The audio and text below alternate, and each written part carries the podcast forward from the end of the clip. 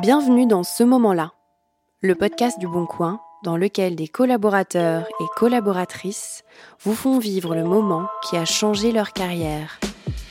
Le jour où on m'a proposé d'être manager, je ne sais pas si j'aurais envie de le revivre, j'aurais plutôt envie de revivre le jour où moi je me suis sentie manager.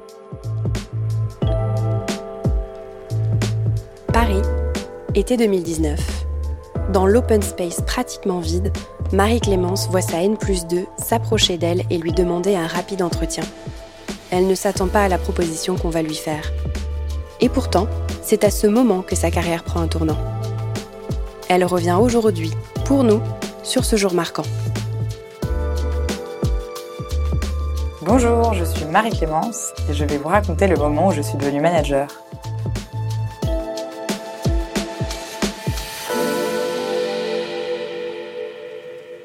Quand je suis rentrée chez Le Bon Coin, je n'avais pas de velléité particulière à être euh, manager, en tout cas à devenir manager, puisque je suis arrivée sur une création de poste. Et du coup, il y avait plutôt des sujets déjà d'apprendre un peu ce métier, quels étaient les sujets euh, liés à ce nouveau poste et à tout ce que ça impliquait dans l'entreprise.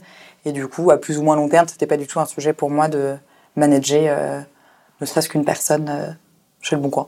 Je ne me sentais pas du tout légitime à devenir manager parce que comme je disais, il y avait vraiment un sujet déjà de comprendre un petit peu le métier et euh, qui était une création de poste, donc il y avait pas mal de choses à construire. Et puis euh, assez rapidement, la problématique s'est posée. En tout cas, on m'a posé cette question-là. Pour moi, c'est pas forcément un manager d'expert, et t'es pas forcément expert sur ton sujet. Quand tu es manager, c'est un autre métier d'être manager pour moi. Forcément, je me sentais pas légitime parce que je connaissais pas les sujets euh, des différentes équipes qu'il y avait au sein de la direction il y avait un peu cette croyance assez limitante de l'âge, puisque j'étais quand même assez jeune et que du coup, je me sentais pas capable de manager des gens qui étaient potentiellement plus âgés que moi, alors qu'en fait, aujourd'hui, euh, l'âge, pour moi, n'est pas un sujet en termes de management, puisque, encore une fois, c'est un autre métier. Le deuxième point était aussi lié à l'expertise.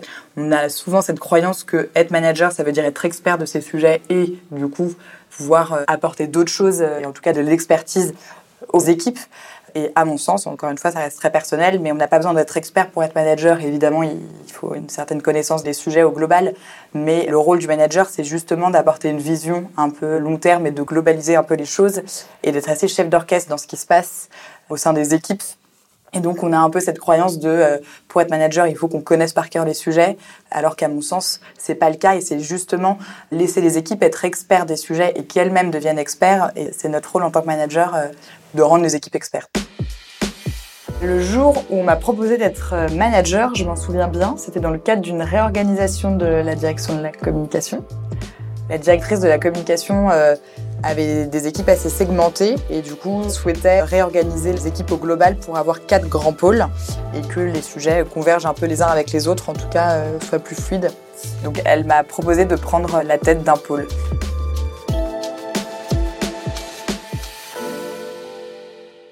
Sur le moment, j'ai pas trop compris parce qu'il y avait quand même pas mal de sujets qui n'étaient pas du tout les miens à l'époque. Et donc j'avais du mal à comprendre euh, que je pouvais du coup prétendre à manager déjà des managers, ce qui n'est pas la même chose euh, que manager une équipe en direct. Directement passer de manager une personne à manager des managers. Donc euh, du coup ça c'était aussi quelque chose à, intégrer. Forcément, ça induit un syndrome de l'imposteur parce qu'on ne connaît pas les sujets. On manage du coup des gens qui sont potentiellement un peu plus âgés, même si j'ai compris après que l'âge n'avait aucune importance. Mais sur le coup, c'est évidemment une question que je me suis posée. Et du coup, j'ai pris le temps de la réflexion. Ce qui me semblait important, c'était de comprendre pourquoi est-ce qu'on m'avait proposé à moi ce poste-là, pas dans un souci d'ego, mais vraiment de se dire quelle valeur ajoutée moi je peux avoir professionnellement, qu'est-ce qu'on attend de moi? Et du coup sur quoi on va m'attendre un peu au tournant en me proposant ce poste-là. Et c'était hyper important euh, que je le comprenne, que ce soit clair pour moi et de savoir ce que je pouvais apporter euh, à l'équipe en tant que manager.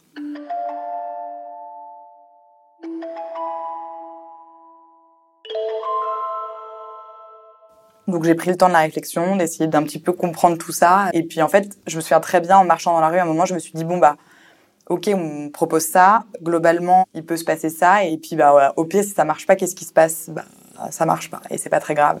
Et du coup là, ça a été un peu un déclencheur. Et du coup, euh, je suis retournée voir la directrice de la communication pour accepter le poste lui expliquer un petit peu quelles étaient mes réticences, ce sur quoi j'avais besoin d'être accompagnée, et lui partager aussi un peu mes convictions, en tout cas euh, la vision que j'avais un peu de, de l'équipe, si ça correspondait bien à ce qu'elle attendait, et puis reformuler un peu avec elle ce qu'elle attendait de moi euh, sur ce poste.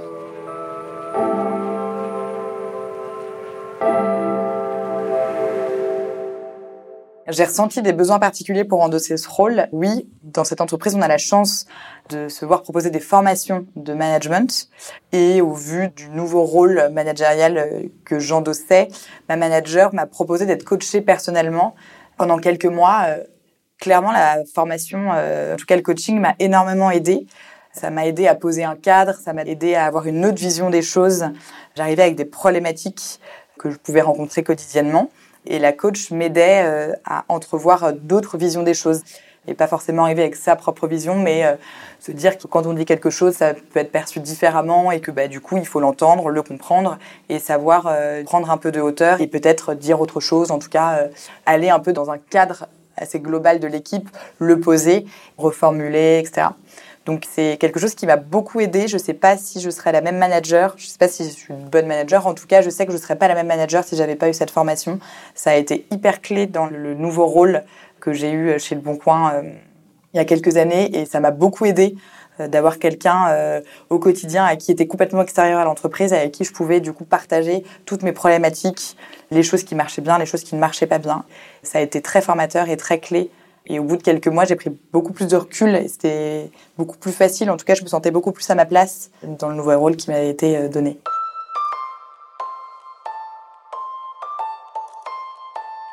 Le jour où on m'a proposé d'être manager, je ne sais pas si j'aurais envie de le revivre. J'aurais plutôt envie de revivre le jour où moi je me suis sentie manager.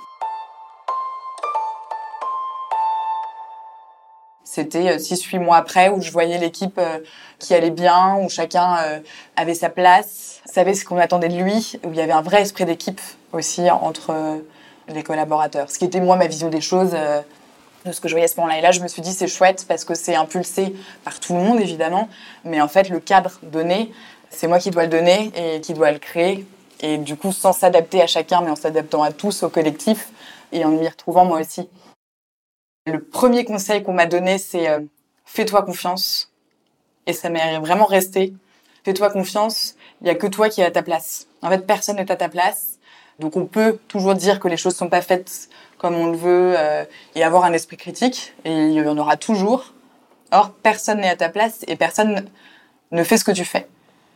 Et la première action en tant que manager, et c'est la première question que m'a posée ma coach, c'est quelles sont les règles de l'équipe?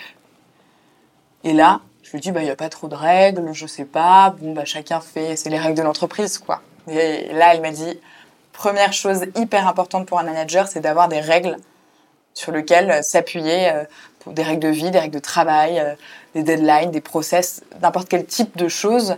Et en fait, c'est la première euh, leçon aussi que j'ai appris en tant que manager, c'est qu'en fait, de mettre des règles, tu t'appuies sur des choses qui, toi, te semblent normales ou logiques ou importantes, mais qui ne le sont pas pour tout le monde, parce que chacun a sa vision des choses. Et que la vision des choses, elle fonctionne quand elle est partagée par tout le monde, sauf qu'on n'a pas tous le même regard sur les choses, pas tous la même définition des mots, etc.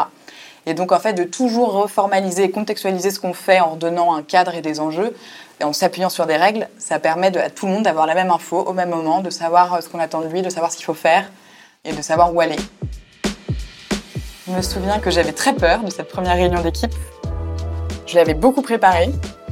Et c'était le deuxième conseil qu'on m'avait donné aussi, c'est ta première réunion d'équipe et tes premières actions en tant que manager. Tout le monde va s'en souvenir et ça va te mettre dans une posture. En tout cas, on va se souvenir de toi comme ça. Donc si ça se passe bien, c'est chouette. Tu vas être un peu excusé pendant les six premiers mois, mais si ça se passe mal, tu vas être catalogué pendant les six premiers mois. Donc prépare bien ta première euh, réunion et tes premières décisions de manager. C'est hyper important.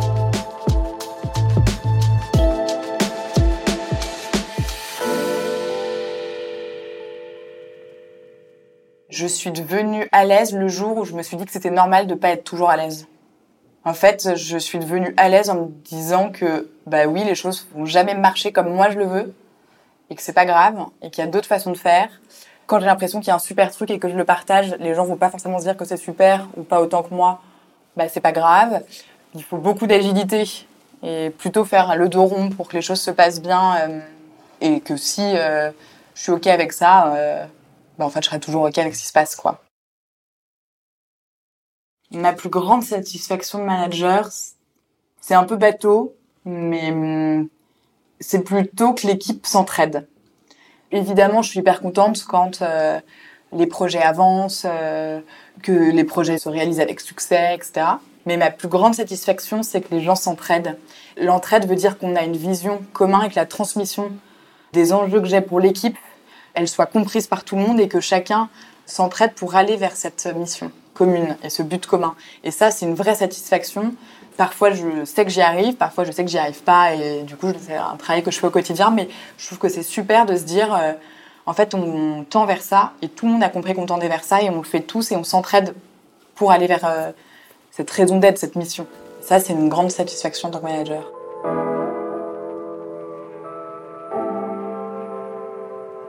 Une situation difficile, c'est pas une situation en particulier, c'est euh, ma prise de poste par rapport un peu au syndrome de l'imposteur. Ça a été hyper difficile au début de manager des gens qui étaient experts de leur sujet, un peu plus âgés que moi. Et en fait, ça a joué parce que du coup, j'avais 27 ans et que forcément, je me sentais pas à ma place au début. Et que du coup, ça a été difficile de trouver ma place. Et en fait, de trouver ma place, en en étant persuadée.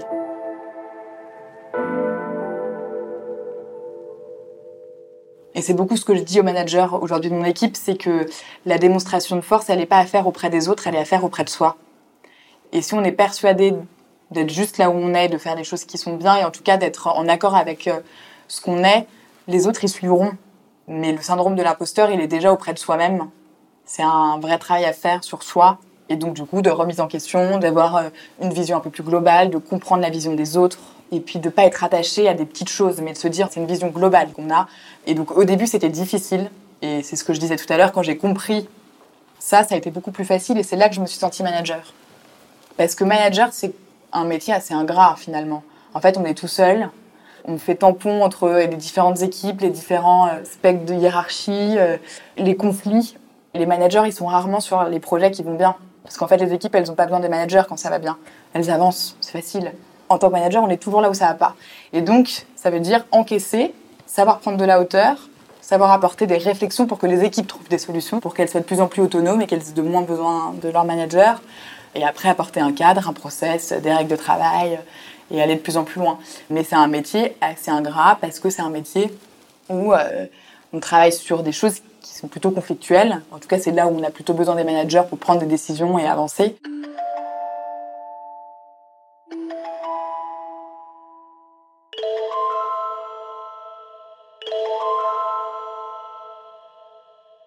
Les leçons que j'ai apprises en tant que manager, peut-être un peu tardivement, mais qui m'auraient bien aidé au début, c'est qu'en fait, encore une fois, c'est un peu la confiance en soi et c'est de se dire, bah, on le fait euh, parce qu'on est nous et parce que c'est comme ça qu'on réfléchit, parce que c'est comme ça qu'on avance, tout en s'adaptant évidemment.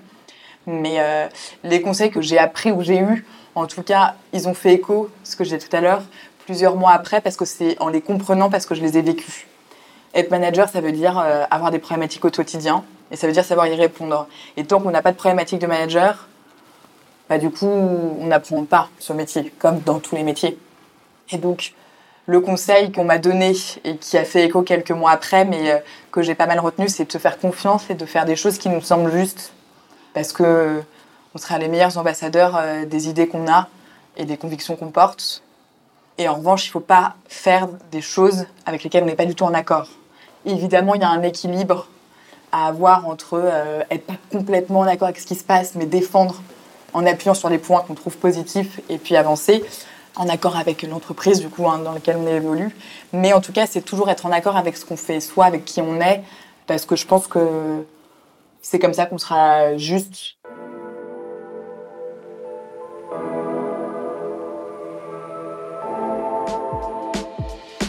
Vous venez d'écouter Ce moment-là, un podcast signé Le Bon Coin. Si cet épisode vous a inspiré et que l'aventure Le Bon Coin attise votre curiosité, n'hésitez pas à consulter nos offres sur leboncoincorporate.com slash rejoignez-nous et à découvrir nos autres podcasts. À bientôt!